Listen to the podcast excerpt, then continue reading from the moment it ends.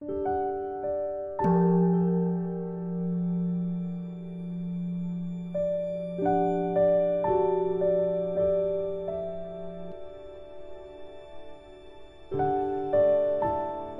家好，很高兴又到了我们一起学习广论的时间了。今天呢，我们要继续学习礼仪沉调时应如何修，你们准备好了吗？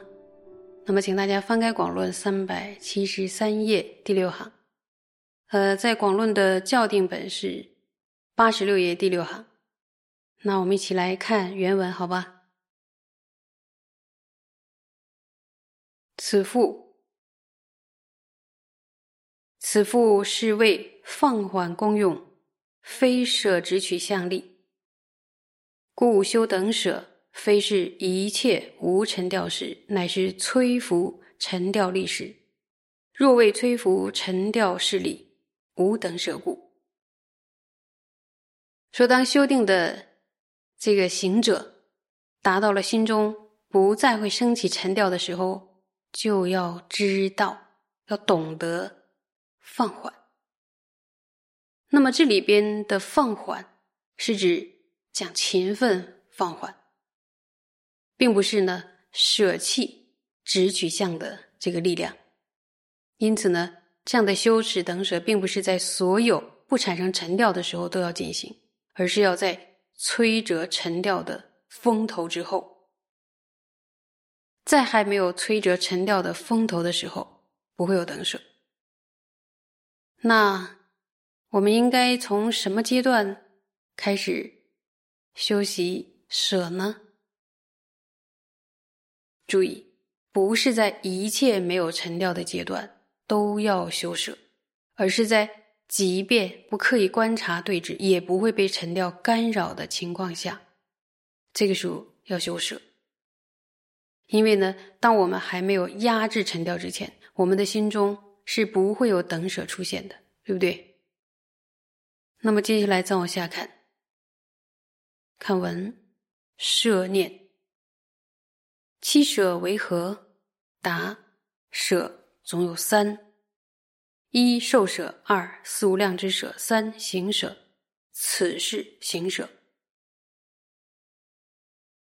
那我们心中就想说，什么是舍呀？大师就回答我们说：“总体而言呢，舍有三种：受舍四无量之一的舍，以及呢行舍。此处呢就是指行舍。那么接着再往下看，此舍自性如声闻地云：此中云何为舍？位于止观品所缘，心无染污之心，平等性正直。”自任运转，是月心，心堪能性，无随功用行而舍，应如是智。那么，既然此处的舍呢，是指行舍，行舍的体性是什么呢？就像声闻地中所说的，对此，什么是舍呢？是指对于寂止方面与圣观方面的所缘。内心已经不怀着染污，由于远离尘掉，而内心平等、平稳、贯注，自然而然的屈辱。自然而然的屈辱什么状态？就是内心非常的舒适，以及内心堪能，就是你让他怎么样，他能怎么样。然后呢，不加勤奋而放缓，这是一个很舒适的用功状态。与王尊者在《四迦合注》里边解释说：“当我们的心安住在所缘上，停止以正知做心的观察，以及呢心依止正念的精进，那个心是新旧的心，我们应该要如此了之，就是我们应该要这样的去知道了，有清楚吗？那。”舍分几种呀？舍分三种。哪三种呢？受舍、无量舍和行舍。这里的等舍是属于哪部分呢？就属于行舍。就是呢，它不需要刻意的去对峙沉掉。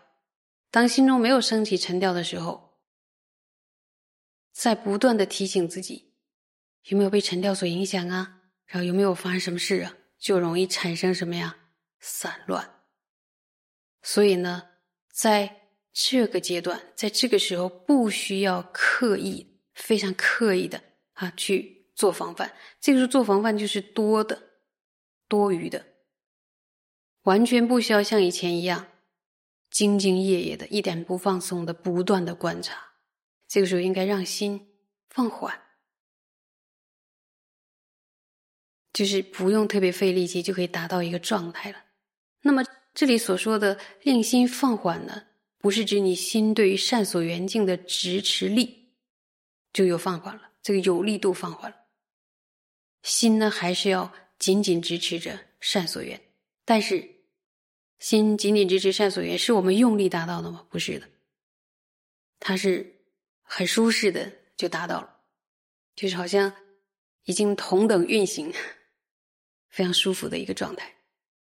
那我们再观察一下呢，这个受舍呢，其实就是舍受，也就是非苦非乐的感受。那无量舍就慈悲喜舍四无量心中的舍无量，行舍就是这里边的舍，对吧？舍的体性呢，在圣文地中说，不论修止或者观。心在面对所缘境的时候，完全不被尘掉干扰，然后呈现了什么呀？平等、安住、任运、随心所欲。这里边最吸引大家的是哪个？随心所欲，对吧？安住也可以，任运都一样。所以，当心达到了这样的一种让我们觉得很高级的状态的时候，获得了这种舍心之后。应该在沉掉还没有升起的时候呢，就让心安住在这上面，不要再刻意的观察对峙。前面是你觉得沉掉还没有升起，实际上是有细沉掉，但此时呢是真的都对峙，所以这个时候呢就要安住在上面，不要再刻意的观察和对峙。就说。哎呀，我之前拉紧的绳子的手，我已经习惯了，然后突然我放松，很不习惯，好像手僵掉了一样。这个时候就要练习放缓、放缓、放缓。那么接下来会发生什么呢？我们接着再往下看。获得此舍之时，修三摩地不起沉掉之际，令舍现前，安住不发，太过功用。此所缘相，如前论云：云何舍相？谓有所缘令心上舍，即与所缘不发所有太过精进，修舍之时，亦如彼云：云何舍时？谓心于止观品无沉掉时。那么解释一下这一段呢，就说一旦获得了这样的等舍，就是你达到这种状态了。什么状态啊？当修定达到了不会产生沉掉的时候，就要现行这种等舍，接着该修等舍了。安住而不过度勤奋，就是你别太勤快了，你的政治力不要太勤快了。请你休息一下。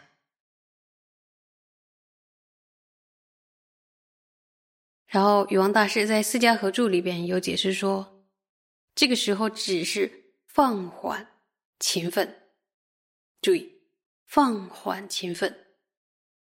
放缓的话，就是哎，就这样用力的时候，哎，把它轻轻的放缓。这个是并不是呢舍弃舍弃了直取相的力量。就他他的心有没有在善所缘上，还是在的。那么此处的所缘相状是什么呢？就如前论，前论是指哪部论？就是声闻地中所说。那么等舍的相状是什么呢？